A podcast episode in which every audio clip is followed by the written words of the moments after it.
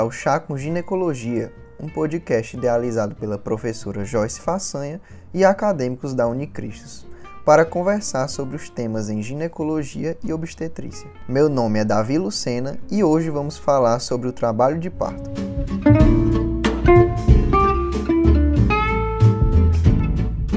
Não existe uma definição clara e consistente sobre o diagnóstico do início do trabalho de parto mas existe a necessidade de colocar parâmetros para fazer o diagnóstico mais aproximado possível desse momento. Portanto, definimos como trabalho de parto quando há contrações uterinas regulares, sendo uma a cada 5 minutos ou menos, em intensidade e duração de 50 a 60 segundos. O trabalho de parto é dividido em três estágios, também chamados de fases clínicas do parto, e iremos detalhar cada uma delas. Antes da primeira fase, temos o período pré-parto ou pré-monitório, que não é classificado como a fase clínica do trabalho de parto, pois inicia-se entre 30 e 36 semanas de gravidez, estendendo-se até o desencadeamento do trabalho de parto. Esse é o período em que ocorre a descida do fundo uterino de 2 a 4 centímetros com a acomodação da apresentação ao canal de parto a gestante começa a sentir contrações uterinas irregulares, chamadas metrosístoles, que vão se intensificando com o tempo. O primeiro período de parto corresponde à fase da dilatação, iniciando desde o início do trabalho de parto até a dilatação completa, e é dividido em fase latente e fase ativa. A fase latente se caracteriza por dilatação cervical de até 4 cm, sendo lenta e gradual com velocidade menor que 1 cm de dilatação por hora, tendo também um padrão contrátil irregular. A fase ativa inicia quando tem 4 cm de dilatação, sendo uma velocidade de dilatação cervical mais rápida, com velocidade de 1 cm de dilatação por hora, e padrão contrátil regular e doloroso. O primeiro período termina com a dilatação completa, ou seja, 10 centímetros, e sua duração varia de 10 a 12 horas nas primíparas e 6 a 8 horas nas multíparas. Como medidas de assistência da primeira fase, são recomendadas fazer a ausculta intermitente dos batimentos cardíacos fetais antes, durante e após a contração, usando um sonar Doppler ou um PINAR a cada 15 a 30 minutos. Realizar o toque vaginal a cada 4 horas na fase latente e a cada 2 horas na fase ativa. Dar opções para o alívio da dor da gestante, como analgesia epidural, opioides parenterais, além das medidas não farmacológicas, como as técnicas de relaxamento, massagens e compressas.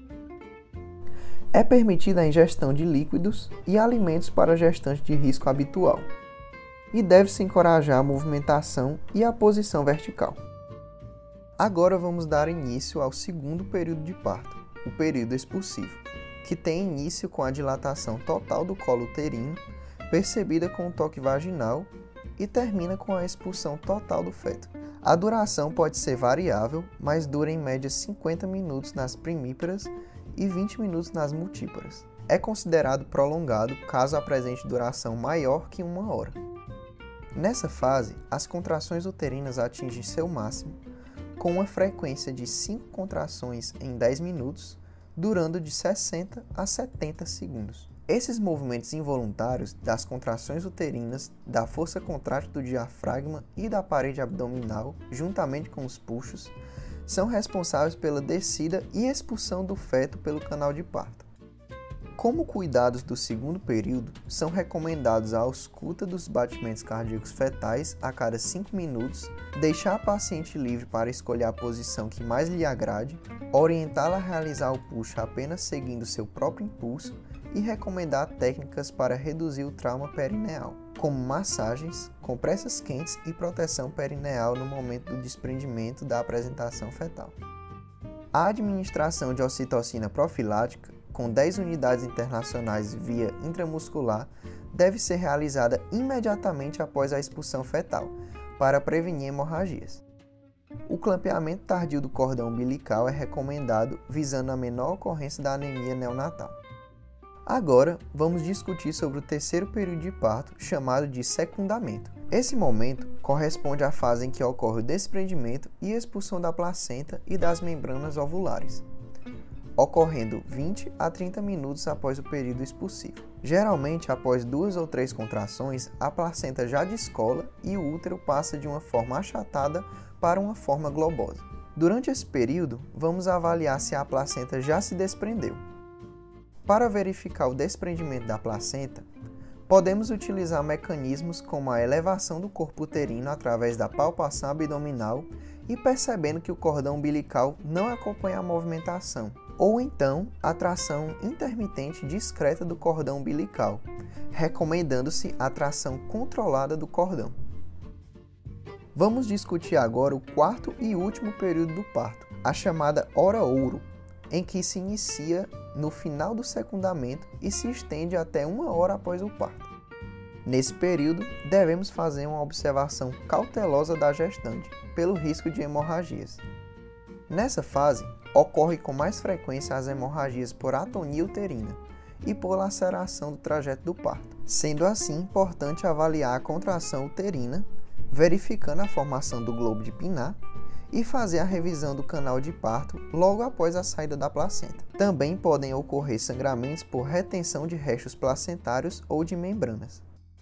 É nesse período em que devemos fazer uma observação atenta da paciente, vendo seu comportamento e queixas como dor, desconforto, cansaço e assim detectar qualquer distúrbio e tratá-lo imediatamente. O uso de medicamentos para a contração uterina é feito apenas em caso de hemorragia pós-parto, partos operatórios ou em gravidezes que predispõem hemorragia, a exemplo da gravidez gemelar. A perda de sangue média total no parto normal é de aproximadamente 500 ml e na cesariana é de 1000 ml. Valores acima disso já é considerada hemorragia. Chegamos ao fim do nosso podcast. Espero ter ajudado e até o próximo episódio.